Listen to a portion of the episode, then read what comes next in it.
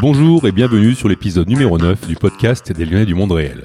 Je suis Hubert Damois, inventeur de la solution Cubix. J'espère que vous allez bien. Je vais vous faire partager les 50 prochaines minutes avec une actrice de notre ville de Lyon qui regroupe un grand nombre de personnalités aux parcours atypiques et enrichissants. Je veux lui permettre de laisser une trace vocale indélébile afin de perpétuer la tradition ancestrale de l'oralité et d'expliquer nos parcours semés d'embûches mais ô combien fondateurs. Nous sommes la cause et la conséquence de nos engagements, ce qui est particulièrement vrai dans l'épisode de cette semaine. Cette semaine, effectivement, je reçois une femme. Certains me diront encore Et moi je leur répondrai So what? Car il y a des occasions à côté desquelles je ne peux absolument pas passer. Première invitée qui m'était totalement inconnue. Pas de feedback, ni de point d'ancrage, même pas un petit conseil d'un tiers.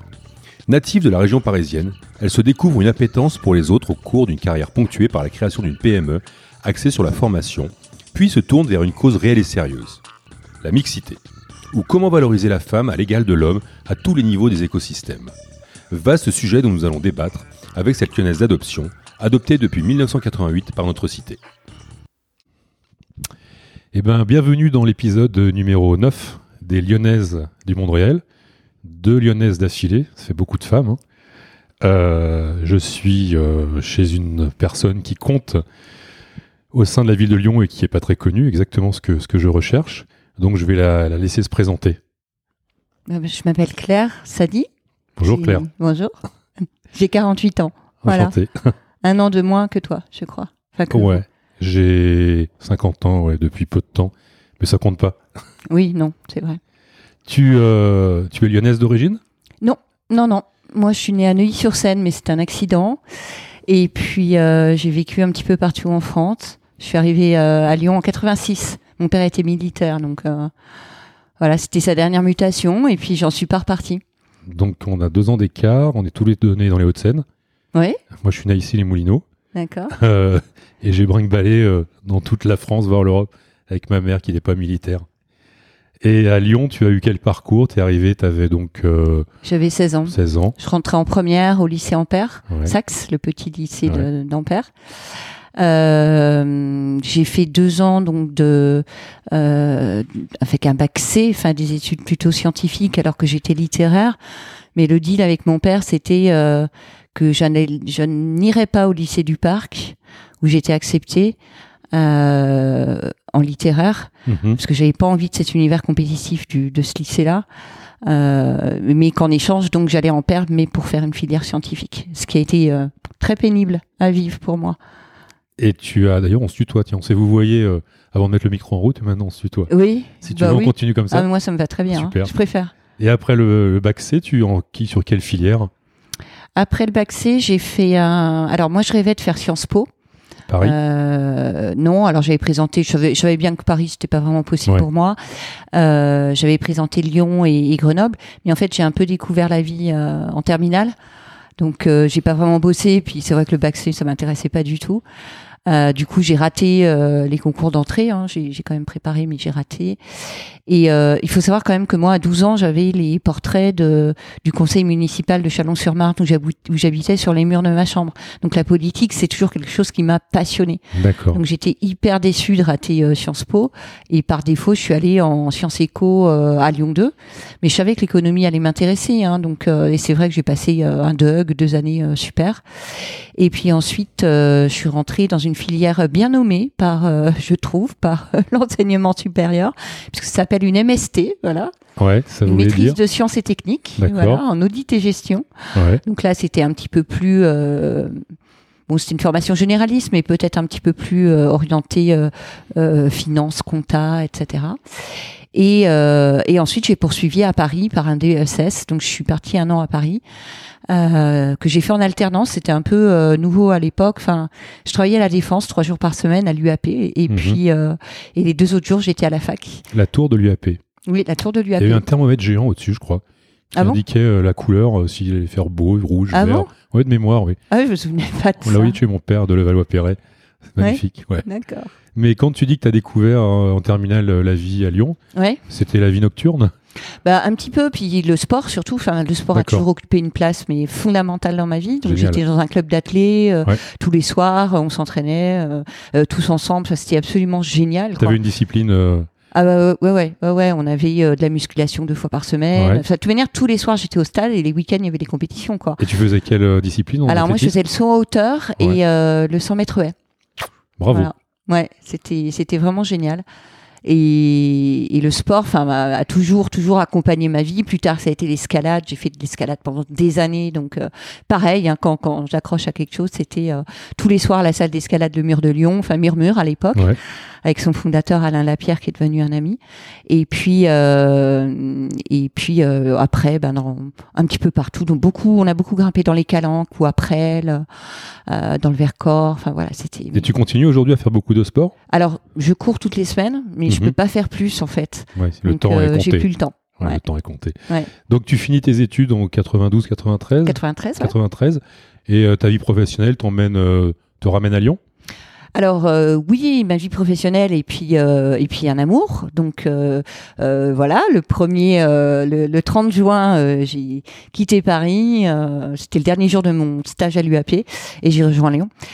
Et de toute manière, je voulais pas rester à Paris. Je, voilà. Ouais. je sentais que j'allais pas accrocher. et J'ai bien eu raison, quoi. Et puis c'est vrai que j'adorais cette ville de Lyon. J'ai toujours aimé cette ville de Lyon et j'ai toujours eu de l'ambition par rapport à cette ville. Enfin, c'est une petite anecdote rigolote, mais euh, quand je venais d'arriver, euh, donc j'avais 16 ans, je me souviens être allée sur le balcon de la chambre de, de ma cité militaire, parce qu'on habitait dans une cité militaire, et j'ai regardé la ville comme ça, et puis j'ai dit euh, Lyon, me voilà. D'accord. Et vous Mais habitiez dans un dans une caserne à Lyon? Euh, C'était pas une caserne, c'est des logements militaires qui, sont à côté de la plage Jean Massé. Donc, euh, Général Frère là-bas? Euh, non, vraiment Non. à côté de la place rue Saint-Lazare. D'accord. Là, nous, on allait faire nos trois jours à l'époque, je crois, là-bas. Ouais. Ouais, ouais, ouais, on était un peu plus loin. Il y avait tout une- un quartier militaire. Ouais. Et voilà, les trois jours qui n'existent plus aujourd'hui. ouais, ouais. Et donc, tu arrives à Lyon. J'arrive à Lyon, Ouais. je galère comme une folle pour trouver du boulot. J'ai cherché du travail pendant un an et demi. Moi, j'avais fait des études en, en RH, il n'y avait pas de boulot. Mhm. Donc, du coup, euh, ça, ça marque à, à vie hein, de ne Mhm. pas bosser pendant un an et demi. hein. Ouais. C'est fou. Hein. Surtout au début de sa, au début de sa, sa vie professionnelle où tu fais quand même Mm. des belles études, un beau Mm. bac. Enfin, on va dire que tu as un parcours qui est tracé, quoi. Ouais, ouais, ouais, assez linéaire. ouais. Ouais. Et puis, euh, et puis après, ça- je pense que ça donne la hargne, ça donne la rage de travailler, quoi. Mhm. Donc du coup, j'ai accepté. euh, je voulais bosser à tout prix, donc j'ai Ouais. accepté d'être commercial, mais commercial vraiment de base, quoi. Ouais. Euh, je faisais du porte-à-porte, de la prospection téléphonique toute la journée. Enfin voilà, j'ai vendu de l'espace publicitaire, euh, des logiciels, plein de trucs. Et puis, euh, et puis voilà. Puis un jour, ça s'est décoincé, quoi. J'ai enfin trouvé un, un poste en CDD euh, qui était un petit peu dans mes cordes puisque je vendais euh, des contrats d'apprentissage, euh, enfin des contrats d'alternance plutôt pour Mhm. AGFOS PME. Et ça a duré un peu plus d'un an et demi. C'était une super expérience. Et puis ensuite, euh, alors là, j'avais trois, quatre propositions de boulot, quoi. Donc tout, tout, c'est, il a fallu que ça, ça se déclenche. Donc là, on est dans, quand même dans la notion d'échange, et pour nos ados qui vont nous écouter, Hmm. la vie, on démarre souvent tout en bas de l'échelle. Ouais. On est vraiment, nous, de la même génération. Moi, j'ai démarré, euh, j'ai travaillé à la chaîne en Angleterre après un bac plus 2, tu vois. Hmm. Donc, euh, payé à la tâche euh, à la fin de la semaine. Ouais. 80 livres sterling. Oui, je vois. Euh, rentrer en France dans les mêmes années de ton démarrage où j'ai galéré pour trouver du boulot, impossible. Hmm. Impossible. Commencer tout en bas comme commercial aussi. Ouais, voilà. Ouais. C'est formateur, hein, le commercial. Euh.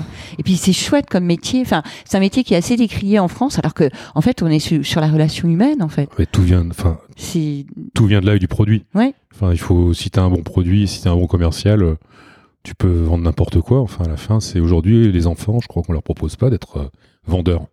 oui. Enfin, non, c'est pas, c'est pas valorisé. C'est pas valorisé du tout. ouais.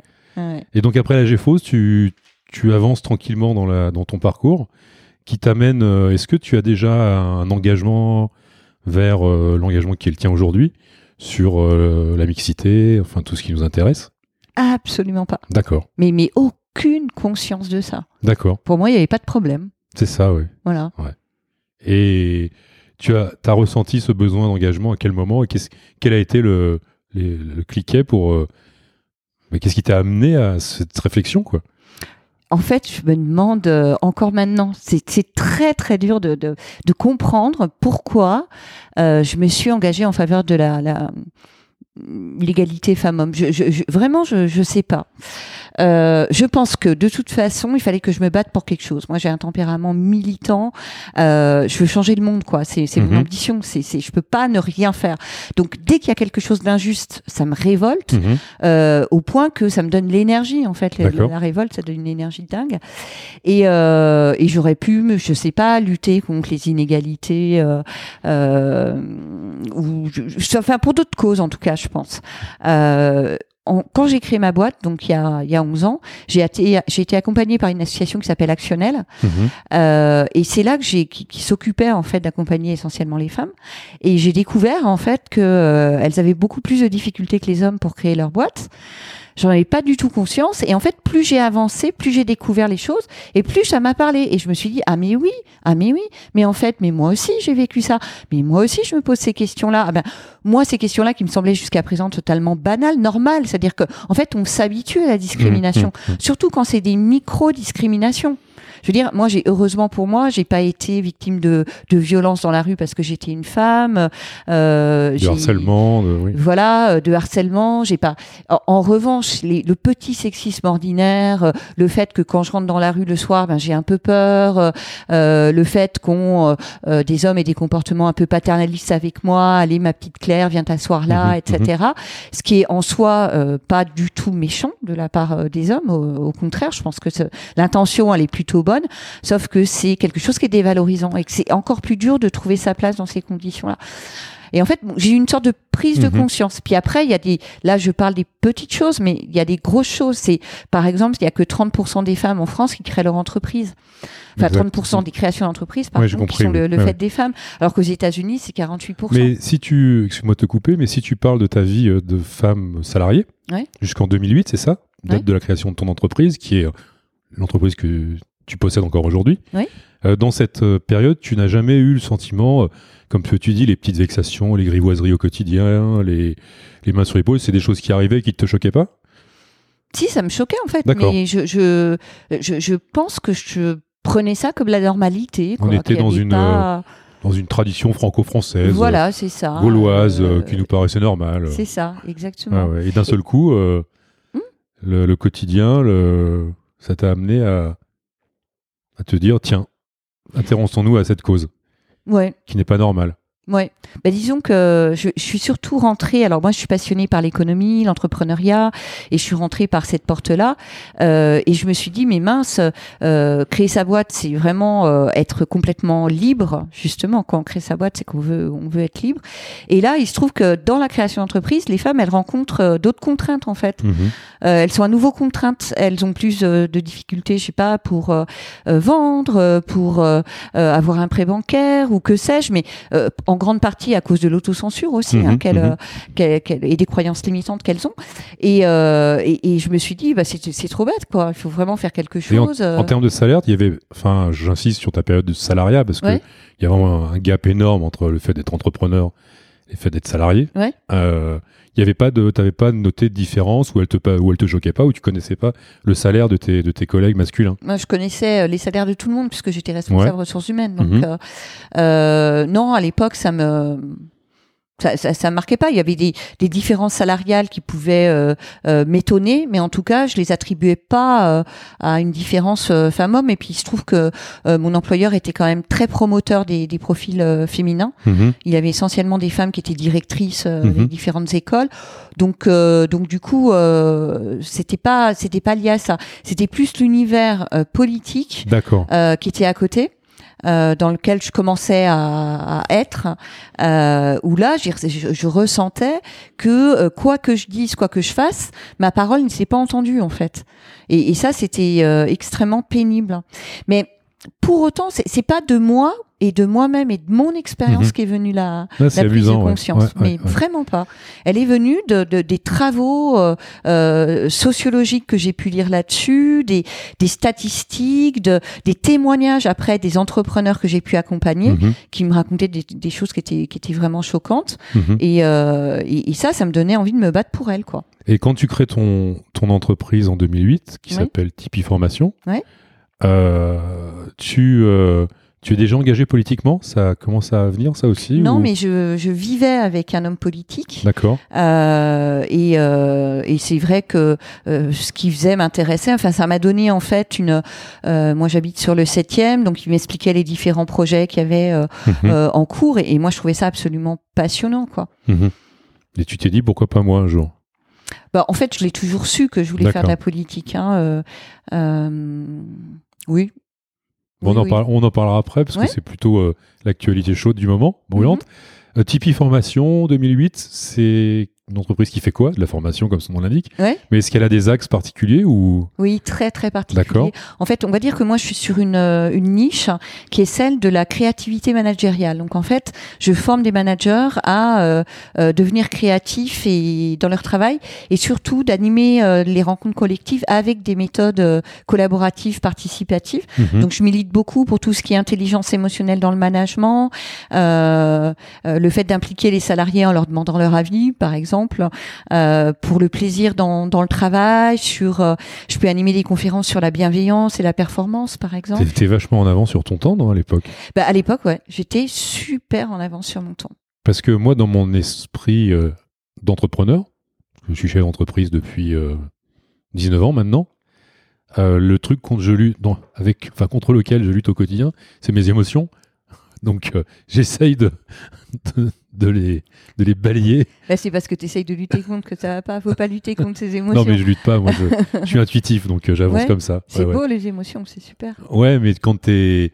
Enfin, après, il faut pas qu'elle te, qu'elle te, te submerge. euh, Quand il y a des moments dans, quand, on- quand t'es chef d'entreprise, euh, quand ton entreprise peut avoir des difficultés, où c'est là où les émotions, il faut quand même qu'elles les laisser un peu de côté pour, pour aller euh, droit au but. Quand il faut couper des branches dans une entreprise, bah, le facteur, euh, le pathos et l'émotionnel, euh, ça doit se gérer aussi. Ça, oui, ça, alors se, se gérer, je pense que euh, j'aime pas trop ce terme de gestion des émotions parce que déjà qu'on gère tout dans sa vie, Oui. euh, euh, voilà, faut gérer euh, son couple, ses enfants, son compte en banque, son machin. Or, euh, enfin, les émotions, c'est ce qui fait la, la, la matière humaine, c'est ce qui, euh, c'est, c'est, donc euh, en revanche, je pense que même quand, par exemple, on a à couper euh, une branche ou à, ou à virer quelqu'un, pour être le plus prosaïque, Mhm. on peut le faire avec humanité et c'est hyper important de le faire avec humanité. Mhm. La décision, elle est évidemment rationnelle, mais euh, moi, j'ai pas envie que la personne euh, à qui j'annonce qu'elle est licenciée, j'ai pas envie que derrière elle ait deux ans de dépression, c'est-à-dire qu'elle se sente mise en cause elle Mhm. personnellement Mhm. parce qu'elle perd son travail. Donc en fait, les émotions, elles sont partout et, il faut les prendre en compte. C'est-à-dire le, le fait de les nier dans l'entreprise, c'est ça qui fait des, des catastrophes. C'est ça qui fait des, des- de la douleur, de la souffrance. Donc, ce qui est hyper intéressant, c'est qu'en 2008, tu avais déjà senti le fait que le coaching en entreprise du chef d'entreprise était quelque chose de primordial pour que l'entreprise aille bien, quoi. Alors moi, je fais pas de coaching. Non, mais souvent on le dit avec des termes modernes en fait. Euh, ouais, Alors aujourd'hui, je pense qu'on appelle ça du coaching et c'est dévoyé. ouais. Mais former quelqu'un, c'est un petit peu le coacher, non?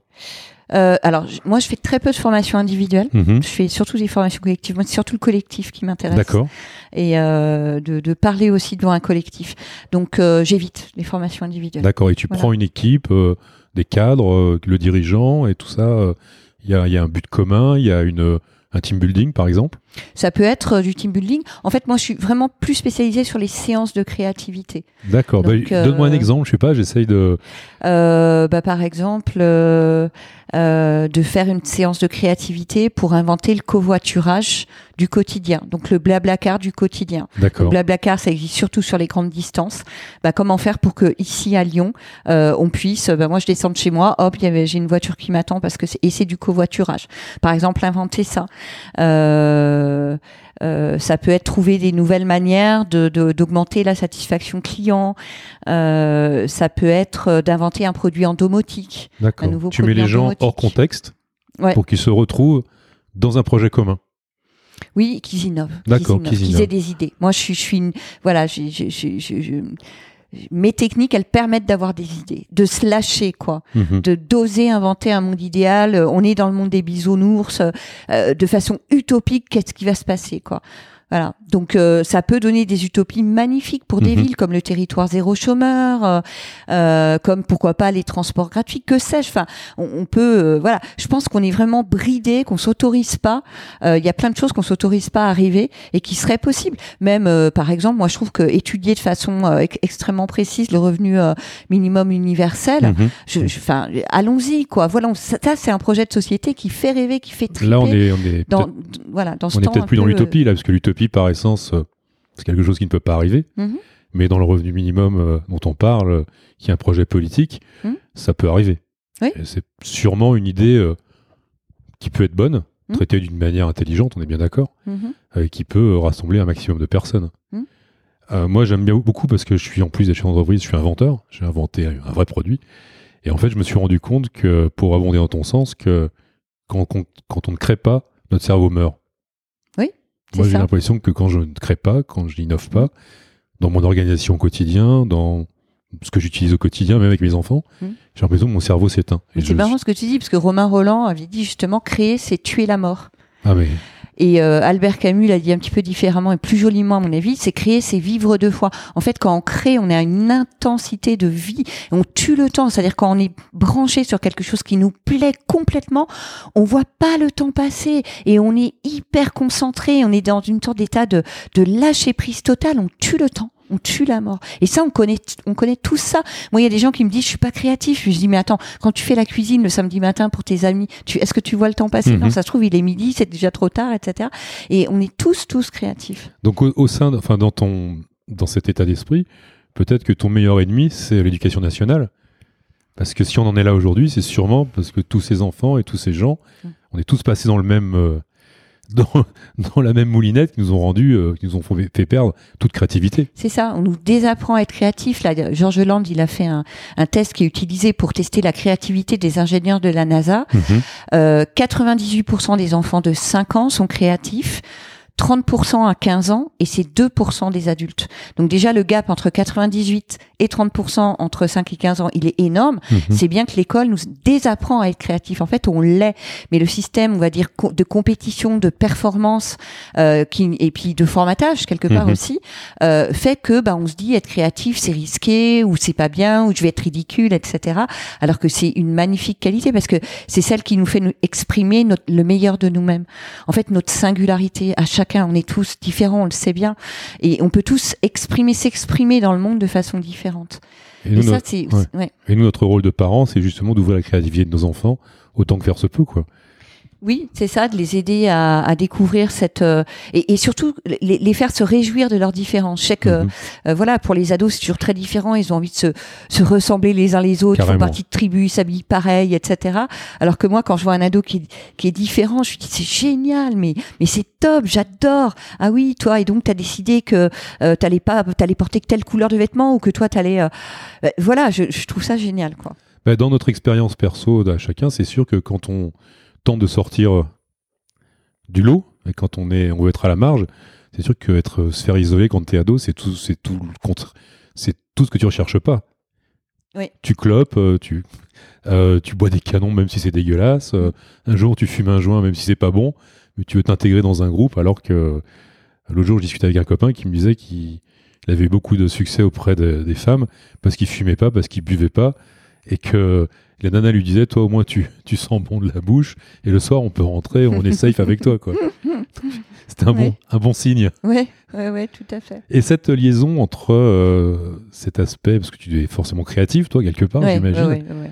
euh, et tout ton engagement parce qu'en fait je vais te laisser en parler c'est tellement long que enfin c'est ça, ça couvre quelques pages de mon petit cahier Euh, le réseau économique féminin Ouais.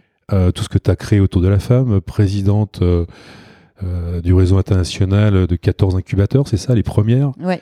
Euh, bah, Parle-nous de tout ça un peu au rythme où tu as envie d'en parler parce que j'ai pas envie de dire n'importe quoi, j'ai pas envie de dévoyer, mais j'ai envie de t'entendre parler là-dedans. Puis après, on parlera de ton engagement politique. Mais tout cet engagement, alors on, on parlait de féminisme tout à l'heure, de cause féministe, Mhm. mais moi, pour moi, c'est un terme qui est pas du tout euh, négatif, bien au contraire. Euh, toi, tu as voulu parler de mixité. Mhm. Donc je te laisse parler assez librement de tout ça. Parce Ouais. que je voudrais pas dire n'importe quoi et sur un thème que je ne connais pas forcément. Ouais. Ben, si tu veux, à partir du moment où moi j'ai décidé de euh, d'habiter et de faire vivre cette euh, cause-là de l'égalité femmes-hommes, euh, j'ai mis en œuvre un de mes talents. On parlait de, de, de talent euh, euh, tout à l'heure. Moi, je, je crois que mon talent, et je le dis parce que c'est des retours que les gens me font, c'est celui d'arriver à fédérer et à, et à faire fonctionner des collectifs et à Mhm. lancer des mouvements. Donc en fait, euh, j'ai été présidente. Alors ça a commencé comment J'ai été accompagnée par Actionnel et ensuite j'en suis devenue la présidente nationale.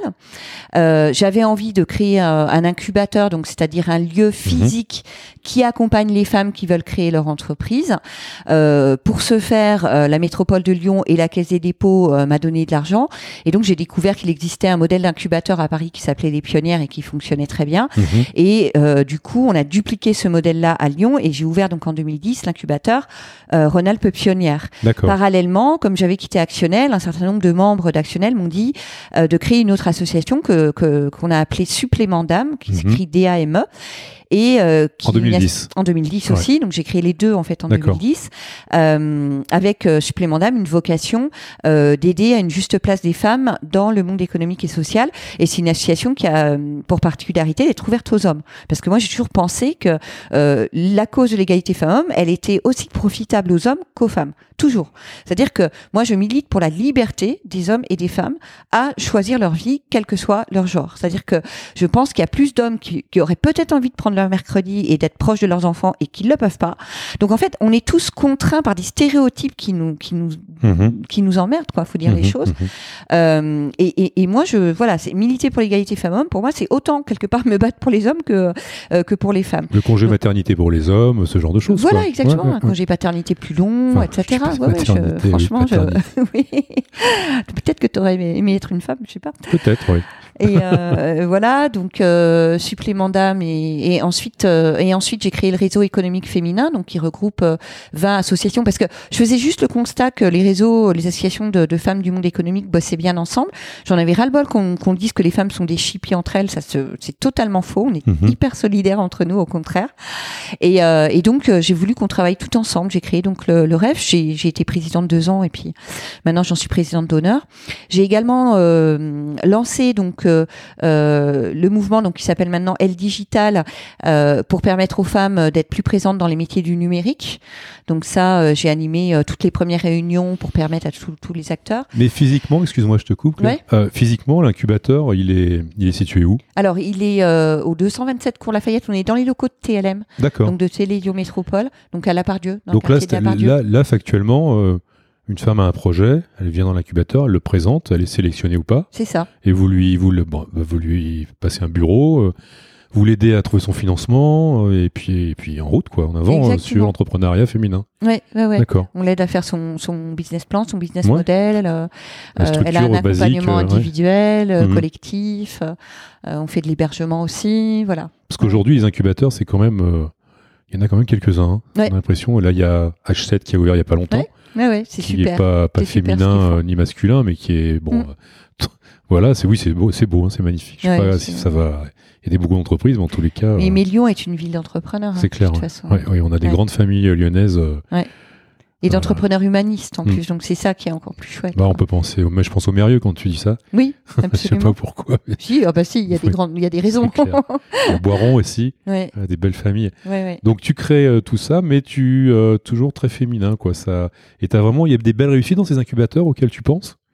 Oh bah oui, oui, il y a euh, Envie de fraise par exemple qui est euh, euh, qui est un, un site de e-commerce euh, qui fonctionne très très bien. Euh, euh, Vide dressing. Ouais. Ah. Euh, après, on a des voilà, on a des boîtes énormes, euh, même maintenant qui sont installées aux États-Unis, euh, voilà, qui sont. Combien d'entreprises ont été incubées? Alors, je vais pas te dire de bêtises, que mes chiffres ils sont pas hyper exacts. maintenant, je suis un petit peu euh, ouais. sortie en fait des incubateurs qui s'appellent les premières maintenant, euh, mais je crois qu'on était à 850 ou quelque chose comme ça. Ah, c'est colossal. hein. Ah. Et uniquement féminin.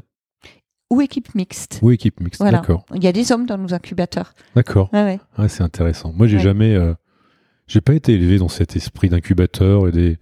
Quand j'ai créé mes boîtes, c'est marrant. hein. Comme Ouais. quoi les générations, euh, ça passe et on change d'écosystème, de, mode de fonctionnement. Et...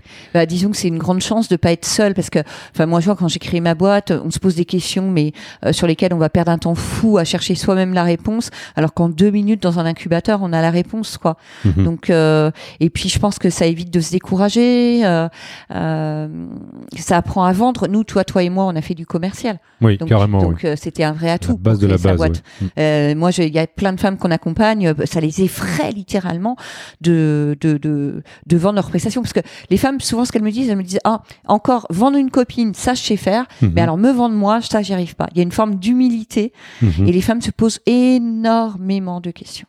Mhm. Énormément de questions avant de créer leur boîte. Moins fonceuse que plus calculatrice, plus. Enfin, plus, Plus gestionnaire, on va dire. Ouais, plus ouais. Moi, ce que j'ai remarqué pour bosser avec euh, une femme, donc avec ma femme, c'est qu'elle est. euh, c'est des gens qui sont dans le process, quoi. Ouais. Faut mettre du process en place et nous, les hommes, on dit non, mais c'est bon, ça passe, ça passe, ça passe. Ouais. Vraiment, ça passe pas, quoi.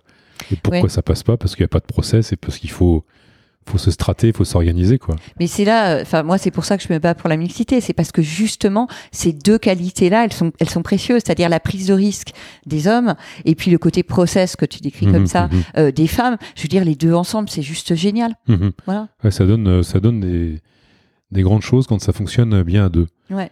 Mais et toi, tu arrives aujourd'hui à euh, allier donc ton rôle de dirigeante chez Tipeee Formation, Mhm. ton rôle au sein euh, des premières, qui Oui. est moins moins prenant aujourd'hui? Oui, moins prenant aujourd'hui, Euh, je toujours, enfin oui, je, je fais ce que je peux pour C'est pas un aider titre honorifique? C'est Ah pas non. honorifique du tout. Tu es encore. Ah euh, non, non, non, ouais, non, je suis quand même euh, bien dedans. Je suis, je suis, bon, je suis au conseil d'administration, euh, j'anime des conférences, ça m'arrive d'animer des, des petites sessions de formation. Mhm. Donc, et puis moi, j'adore connaître les, les femmes qui sont qu'on accompagne, quoi. C'est ça en fait. Ouais, tu leur Donc, fais partager toute ton expérience. Oui, surtout sur le culot. Alors voilà, je Ah pense ouais. que les gens ils me voient. D'ailleurs, j'anime des conférences qui s'appellent, enfin sur ce thème-là, hein, c'est le culot, un outil de progression de carrière. Donc où moi, on m'écoute, voilà, sur les techniques d'influence. Euh, je pense que c'est par là de moi euh, que les créatrices aiment bien et, elles, et, et je sais que je peux arriver en leur disant quelques petites choses à les à, à- à susciter Mhm. certains déclics chez elles. Donc euh, Enfin, pour avoir du culot, faut avoir une bonne forme de maturité. Tu peux pas une jeune femme de 22 ans, comme un jeune homme d'ailleurs. hein, ouais. quand on faisait de la prospection téléphonique, à l'époque, on en faisait, je sais pas si ça se fait toujours, mais euh, du culot, quand on, est, quand on a 22 ans, 23 ans, euh, on en manque, quoi. On se dit, je vais me prendre une porte, c'est sûr, quoi. Euh, ça, c'est plus de la peur, en fait. Euh, oui, enfin.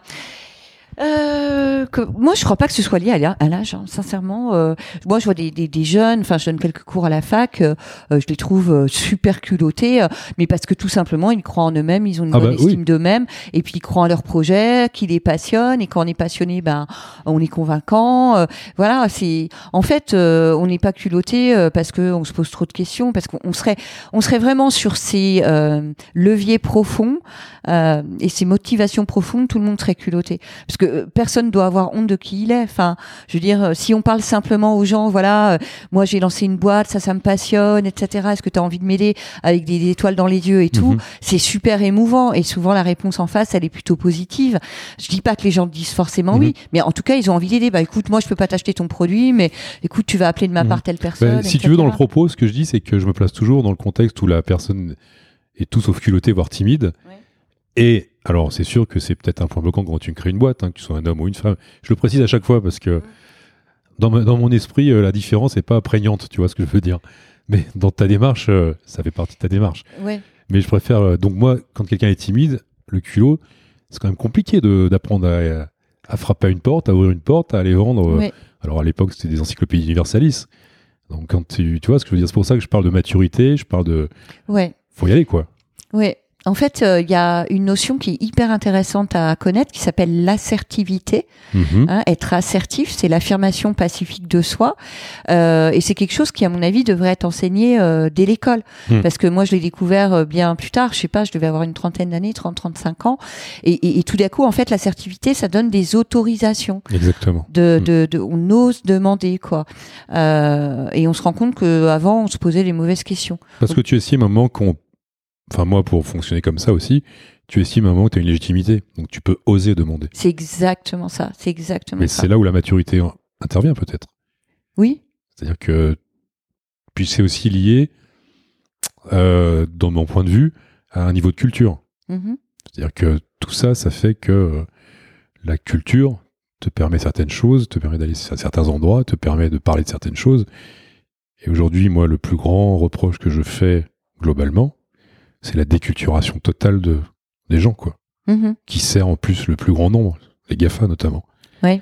Donc, si tu veux, euh, donc une femme, une jeune femme déjà, pas en France, mais pas, je pense à des pays sous-développés ont déjà du mal à aller sur des zones euh, économiques, de développement. Donc en plus, euh, on se cultive pas, en plus on perd de la culture, on perd la notion de, de, de, de- qui fait que toi, mon épouse, Olivia Cuir, des femmes extraordinaires parce que vous avez une culture, vous, avez beaucoup, vous connaissez beaucoup de choses. Et aujourd'hui, on, on perd ce fil. Et c'est même plus une question de mixité d'ailleurs. Oh non, là, c'est pas une question de Même plus une mixité. question de mixité. Tout ça s'est mélangé et les gens sont beaucoup moins profonds qu'ils ne l'étaient et du- donc beaucoup moins culottés. Mhm. Parce que quand tu connais des choses, moi je vois mes enfants, j'ai une, une fille, un garçon, une fille. Le garçon euh, est assez cultivé et euh, il, se- tu vois, il parle, il, il se permet certaines choses. Ma fille est moins cultivée que lui, mais naturellement, elle, elle a un culot incroyable. Mhm. Et ça va dans le sens euh, où naturellement on est timide ou on n'est pas timide. Naturellement on a du culot, pas du culot. Ouais, mais ça s'apprend. Et ça s'apprend.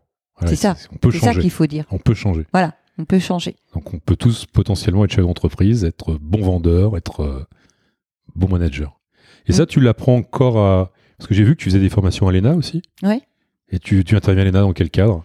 Pour de la formation continue sur des cadres supérieurs, euh, euh, parfois qui viennent du monde entier, donc j'anime en anglais hein, pour euh, Mhm. pour certaines formations. Et puis, en règle générale, c'est des cadres supérieurs qui viennent de différentes fonctions publiques d'État. Euh, et j'anime donc sur les thématiques d'intelligence collective. Euh, et je les outille un petit peu pour faire vivre cette intelligence collective au sein de, au sein de leurs institutions. Des gens qui sont... qui font partie, je sais pas, de l'ONU, de ce genre de choses, ou des, des, des ministres, enfin j'en sais pas. euh. Oui, Des enfin, cadres oui, oui, supérieurs, euh, oui, tout à fait. Oui, public, qui travaillent auprès de différents ministres ou dans des, dans des ministères ou, euh, ou je sais pas, je, ce qui me revient, c'est la DGAC, par exemple, la Direction Générale de, de l'Aviation Civile. euh, Et ces gens-là viennent, viennent se former. Ah bah oui, Non, non, mais... Hubert, Ah bah ouais, mais... heureusement. Je sais pas, moi je les vois comme étant des mecs qui, ou des femmes qui savent tout, qui, qui Non, nous non, dirigent. euh, non. Tu vois ce que je veux mais dire par rapport à ce que tu disais tout à l'heure sur le fait que les gens se cultivent moins, je pense que euh, en fait les gens ils vont moins en profondeur, enfin sur les sujets. Et ça, ça, ça c'est vrai que euh, c'est regrettable parce que pour bien parler de quelque chose, il faut, il faut quand même creuser, euh, creuser un petit peu. En revanche, moi je trouve que en fait il y a un double mouvement. Moi je suis plutôt dans un mouvement de gens qui se prennent en main, qui ont un sens des responsabilités individuelles qui est absolument gigantesque. Euh, J'observe autour de moi, mais un nombre euh, d'initiatives citoyennes spontanées qui sont extraordinaires, des gens qui attendent rien de l'État, qui disent ben moi je vais faire, moi je vais créer ma petite assoce, moi je vais faire mon économie sociale et solidaire, moi je vais ouvrir mon bar mais qui sera avec zéro déchet. Enfin, je trouve qu'il y a un foisonnement, une vivacité, une euh, il y a des choses qui se passent sur le terrain en France qui sont extraordinaires. Et il y a pour moi, il y a une, une sorte d'ambivalence en France actuellement entre euh, des mouvements vraiment assez contestataires et qui revendiquent un certain nombre de choses de, de, de l'État, et puis euh, et puis mais aussi mais une richesse et des gens qui ont envie de s'investir dans la démocratie. Moi qui fais de la politique, je vois bien à quel point les gens ont envie de s'investir dans des groupes de travail. Enfin, moi souvent il n'y a pas besoin que j'en fasse la pub. Quoi. Mhm. Je dis ah bah tiens on va faire un groupe de travail sur tout. Ah bon mais je peux y participer, vous voyez. Enfin, Parce qu'il y a quand même la France de la passivité qui mhm. attend beaucoup. Puis la France, comme tu disais, de la réactivité, de la créativité.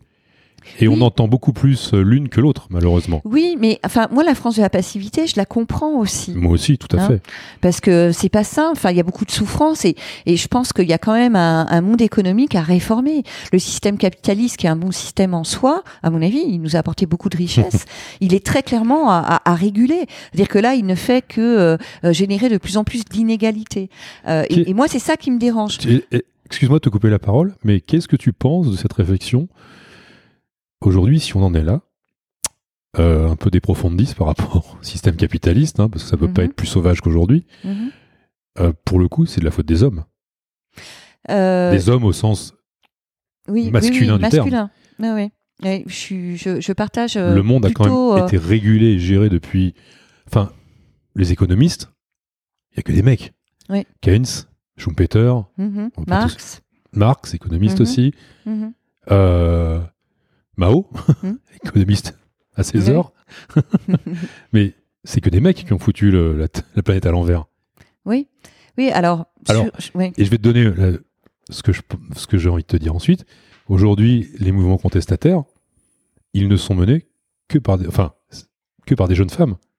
Si on prend, euh, alors je prends mon petit cahier parce que il y a Greta Thunberg qui a 16 ans, euh, il y a Anna Taylor qui a 17 ans, Use Climate Strike en Angleterre, euh, il y a Louisa Neuboer aussi, et puis la dernière, enfin les deux dernières auxquelles je pense, c'est euh, Emma Gonzalez qui se met euh, Trump euh, euh, à dos puisqu'elle lutte contre euh, les, le trafic, enfin, les armes aux États-Unis, puisqu'elle elle a été victime en 2008 d'une fusillade. Mhm. Et puis la dernière, c'est Ared Tamini qui lutte contre les colons juifs. Mhm. Donc aujourd'hui, je dis que les mecs d'un côté qui ont aujourd'hui entre la génération des 50, 70 ans ont mis la planète à l'envers, et les contestations représentées par quelqu'un sont représentées par des meufs, je le dis parce que Mhm. c'est cool aujourd'hui, par des jeunes nanas qui font parler d'elles. Alors il y a peut-être une récupération des réseaux, mais je voudrais savoir ce que tu penses de ça.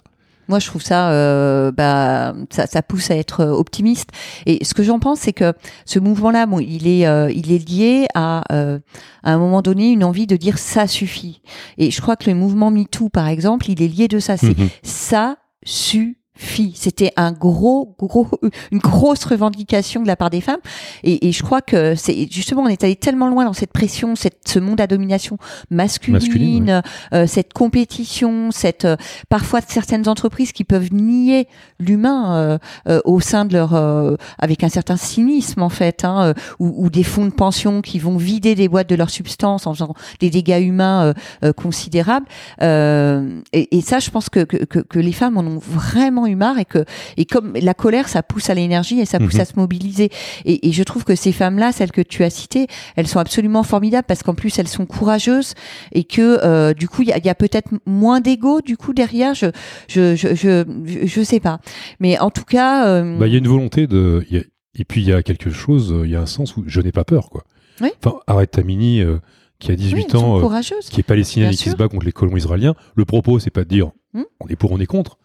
Euh, La nana, elle joue sa peau, quoi. Ah oui, parce que ça. dans- les euh, Iraniennes qui mettent leur voile au bout d'un bâton euh, dans la rue. C'est absolument remarquable, c'est formidable. Elles sont exemplaires. Mm. Et je pense que moi, si le monde était plus équilibré en matière de, de genre, hein, s'il y avait plus d'égalité femmes-hommes, que je, je pense que le monde serait plus doux à vivre, ce serait plus euh, euh, riche aussi d'autres choses que de la richesse, la richesse purement pécuniaire, mais de liens humains euh, fertiles, d'innovations voilà fructueuses, parce qu'on s'enrichirait de nos différences. Il n'y aurait pas une domination d'un genre sur l'autre. et pourquoi en France, on n'a pas ce, on n'a pas de porte-drapeau? Pourquoi on, on a l'impression que la politique est ultra masculine, même si ça a tendance à changer? Enfin, on voit bien la composition de l'Assemblée, par exemple. Mm.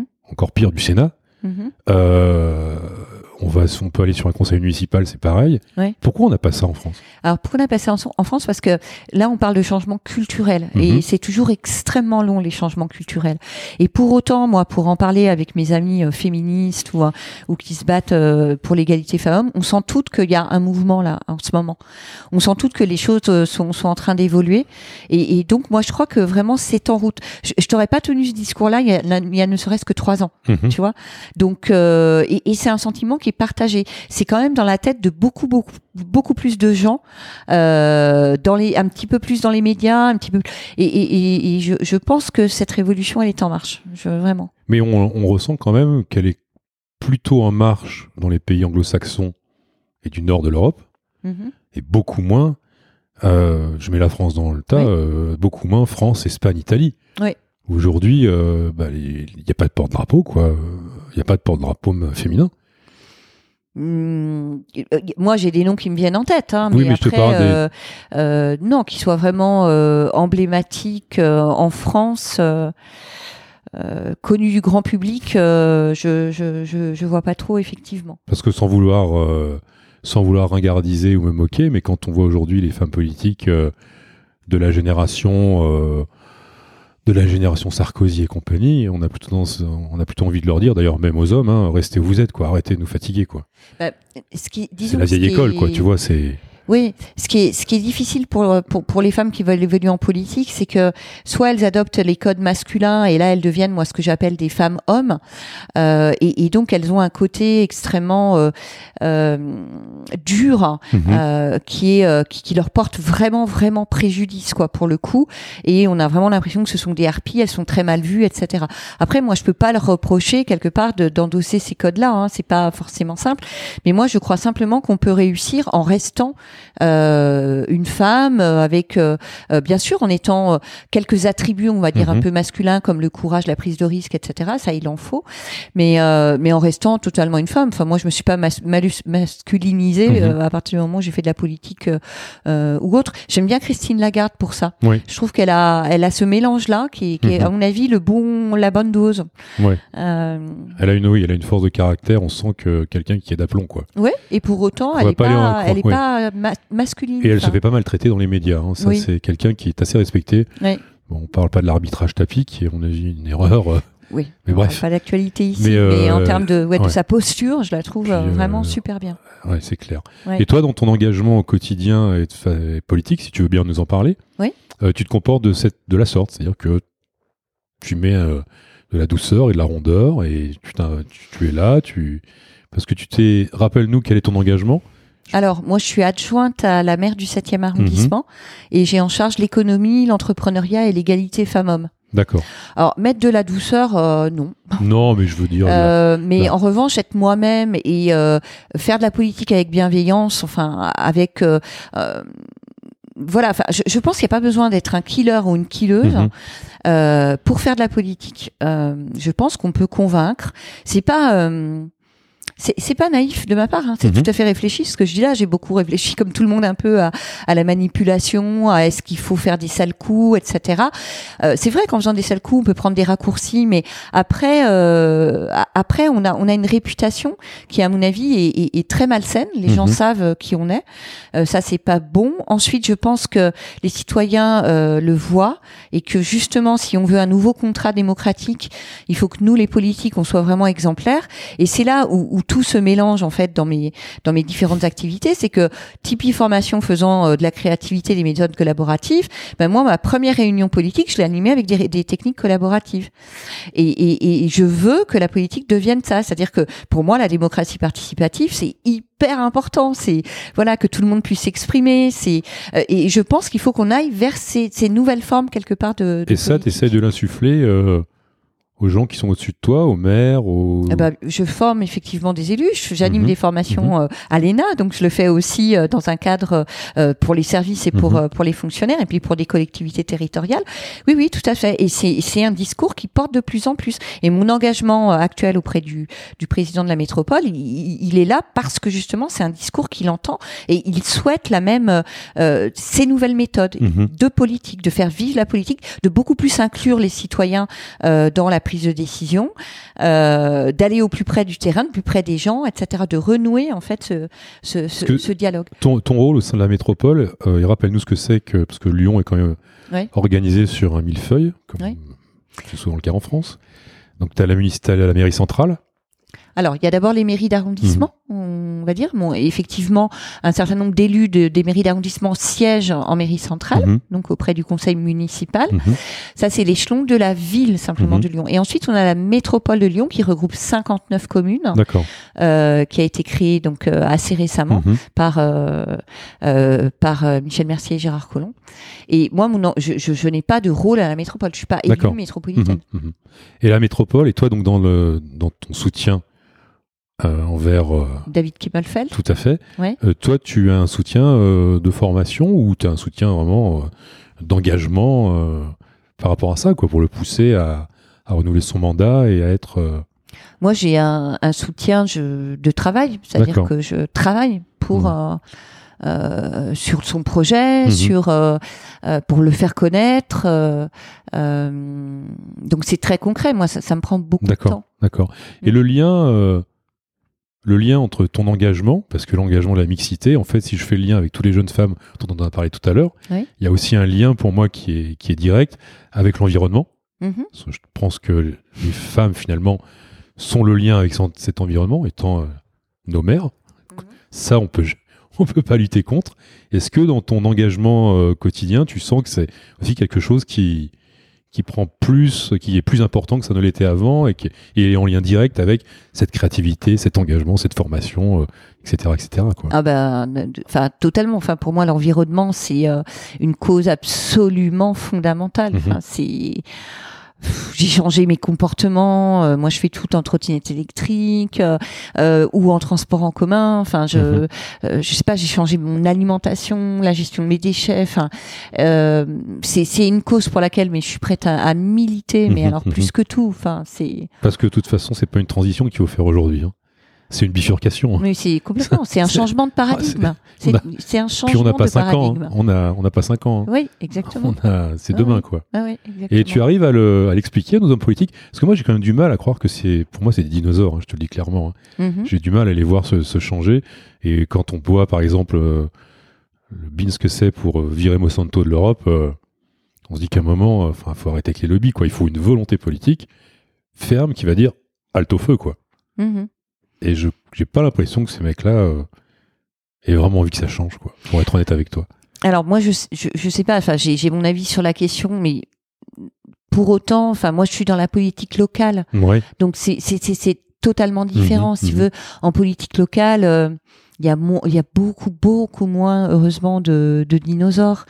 Euh, on est plus sur un investissement euh, citoyen, des élus qui vont donner de leur temps euh, euh, pour les autres, euh, dans l'intérêt général. Je dis pas qu'il y a pas d'égo, je dis pas qu'il y a pas voilà des gens qui parfois pensent à leur carrière, mais euh, mais je trouve que la politique locale, c'est une politique au sens noble du terme. Qui a un vrai lien après, direct avec voilà. euh, le citoyen. Et, et moi, j'invite tout le monde à s'engager. Alors toi, toi, tu me dis, voilà, je, j'ai- je suis assez, euh, on va dire, tu es un petit peu fataliste peut-être sur ton, ton, de ce côté-là, ouais, euh, Eh ben- pas rapport à la politique, pour être honnête avec toi, euh, ah, carrément. Ouais, ben quand, quand les gens me disent ça, donc je te, je te le dis à toi, mais j'ai envie de dire, mais en- engage-toi. Je veux dire, moi, moi, quand je fais de la politique, euh, il y a des gens qui me disent, oh là là, t'es courageuse, machin, c'est un monde de requins, etc. Je dis, bah, t'as envie que ça change? Bah oui, bien sûr. Les gens me disent, bah oui, bien sûr, j'ai envie que ça change. Bah alors on fait quoi? Parce que moi, j'ai décidé d'y aller justement pour que ça change. Je veux dire, si on est Mhm. tous là à observer, on regarde de l'extérieur, donc là, là, moi, c'est là où j'en appelle à la responsabilité individuelle. C'est-à-dire, à un moment donné, bon, bah, ça convient pas. Si ça convient pas, on fait quelque chose pour que ça change. Mais voilà, euh, ou à un moment donné, on, on- on arrête de râler parce que Ah, mais c'est. voilà, c'est- voilà. Si, si on râle, on fait. Je Voilà. pense qu'aujourd'hui, euh, il y, a deux- il y a deux aspects. Il y a l'aspect, euh, comme tu dis, d'engagement euh, politique, mais il y a aussi un engagement euh, au jour le jour. Quoi. Consommer différemment, pas foutre tes papiers par terre, pas fumer, pas fumer ton mégot par terre. Pour moi, c'est une forme de politique aussi. Absolument. Et éduquer tes gosses dans cette voie-là, c'est hyper important. Quoi. Oui. Et pour moi, enfin, mon engagement est plus là, si tu veux. Ouais. Je pense que c'est comme un peu une micro-entreprise Mhm. petit à petit, on, a- on apporte chacun notre brique à l'édifice. Et je pense que c'est comme ça qu'on y arrivera. Moi, je cours beaucoup, je fais beaucoup de sport. Bah, ce que tu fais avec tes interviews, c'est aussi. aussi ça. mais je rentre toujours de mes courses à pied avec des papiers dans les mains. Ouais. Je ramasse, je mets dans mes Ça, c'est génial. Mais si chacun fait ce petit truc, Hmm justement, la politique en découlera des choses hyper positives. Ouais. Mais bon, on va clore dans quelques minutes notre interview. Euh, Qu'est-ce que Lyon représente dans tout cet engagement pour toi? Qu'est-ce que c'est bon, c'est ton lieu d'habitation, c'est là où tu vis, et on a compris que tu l'aimais beaucoup. Et mais qu'est-ce que ça représente architecturalement, culturellement? Voilà, juste une petite parenthèse pour refaire le lien avec euh, les Lyonnaises du monde réel. Oui. Bah, en fait, Lyon, c'est comme, euh, pour moi, c'est c'est mon refuge. C'est vraiment euh, euh, une ville. Enfin, moi, je suis sans arrêt en déplacement euh, euh, en France ou à l'étranger. Et, euh, et quand je reviens à Lyon, enfin, c'est c'est pour moi Lyon, c'est de la douceur de vivre. C'est-à-dire, c'est des transports en commun qui sont agréables. Euh, c'est deux fleuves qui donnent à cette ville une, enfin deux fleuves, un fleuve, une Mhm. rivière, Ah mais ouais. qui donnent à cette ville une âme et un caractère absolument incroyable avec ses quais est. C'est l'eau, que qu'on ait de l'eau dans cette ville. C'est c'est merveilleux, c'est puissant. C'est moi je ne me lasse pas. J'habite à côté du Rhône, je me lasse pas de regarder le Rhône. Je fais mes footings là. C'est euh, une ville euh, colorée, c'est une ville euh, euh, du sud, euh, c'est une ville presque italienne, c'est une ville avec des gens positifs, pragmatiques. Moi, je trouve que quand je discute avec les Lyonnais, on n'est pas toujours d'accord, mais on, va toujours trouver une solution. Voilà, c'est c'est une ville que vraiment j'adore, et c'est une ville humaniste. Voilà. Ouais, je suis assez d'accord avec toi. Je, le seul truc, c'est que je trouve que c'est un petit peu, un petit peu fermé quand même quand tu arrives. Moi, je suis arrivé euh, dans les années 80, je trouvais que c'était quand même un peu clos. Mais pour tout le reste, euh, oui, l'aspect euh, l'eau, notre corps étant composé à 80% de flotte, je trouve qu'il y a une vraie balance Mhm. et ça doit un peu apaiser les gens. Néanmoins, on est quand même à Lyon, on a les gens se rendent pas compte de la chance qu'ils ont. Toi qui voyages Ah oui. énormément, Oui. en dehors de Lyon et pas si loin que ça, compliqué. hein. Mais il faut voir l'attractivité qu'on a. hein. Sur le Carrément. 7e, on a Ouais. 2000 habitants de plus euh, tous les ans. Mhm. C'est juste incroyable. Moi qui vais souvent à Paris, j'ai énormément d'amis euh, euh, parisiens qui viennent s'installer Ah bah. à Lyon. Enfin, c'est voilà, et l'image de la ville a changé. C'est le jour et la nuit entre. Paris et Lyon. Ah mais absolument. Quand tu commutes le matin, tu arrives à Paris, t'as qu'une envie, c'est plier ton rendez-vous et Je suis comme toi. Je suis comme toi. c'est Ouais, ouais. incroyable. Je te remercie infiniment, Claire. Oui, je On aurait pu discuter encore euh, une heure ou deux, pas Oui, grave. oui, On le refera, sûrement. j'espère. Oui. À très bientôt. Merci pour cette rencontre. Et puis j'en profite pour remercier euh, Olivia Cuir qui m'a. Merci Olivia. Va voir Claire, tu vas Moi voir, ça va être super Olivia. intéressant. Ouais. C'est top. Allez, on t'embrasse, Olivia. On t'embrasse. Au revoir. Et voilà, fin de l'épisode 9. Belle rencontre qui ouvre un nouveau chapitre dans le cadre de la promotion des valeurs modernes et fondatrices. Encore un grand merci à Marion de l'agence Planète pour l'habillage graphique des lunettes du monde réel. Une question à vous poser pendant que j'y suis. Que pensez-vous du rythme de un podcast par semaine? Certains me disent Ah, tu sais, euh, un par semaine c'est quand même beaucoup, il faut les écouter, il faut faire attention. Qu'est-ce que vous pensez si on fait un tous les 15 jours, voire un tous les 3 semaines? Pour ma part, un tous les 15 jours, ça me va. Mais j'aimerais bien que vous me donniez votre avis. Et pour cela, merci de me contacter à mon adresse mail hubertdamoy, H-U-B-E-R-T-D-A-M-O-Y, arrobase gmail.com. Et comme d'habitude, les petits conseils d'usage, je fais cela bénévolement et afin de faciliter les écoutes, je vous demande de vous abonner au Lyonnais du Monde Réel sur SoundCloud ou iTunes. Et depuis récemment, on doit être sur Spotify, mais j'arrive pas à le trouver de mon côté. Et merci de me noter 5 étoiles et de mettre euh, quelques commentaires sympathiques. Cela fera croître mon audience, les épisodes apparaîtront automatiquement sur vos appareils et la propagation de la bonne parole, la mienne, sera facilitée. Je vous remercie, vous souhaite un bon dimanche ensoleillé et à très bientôt. Au revoir.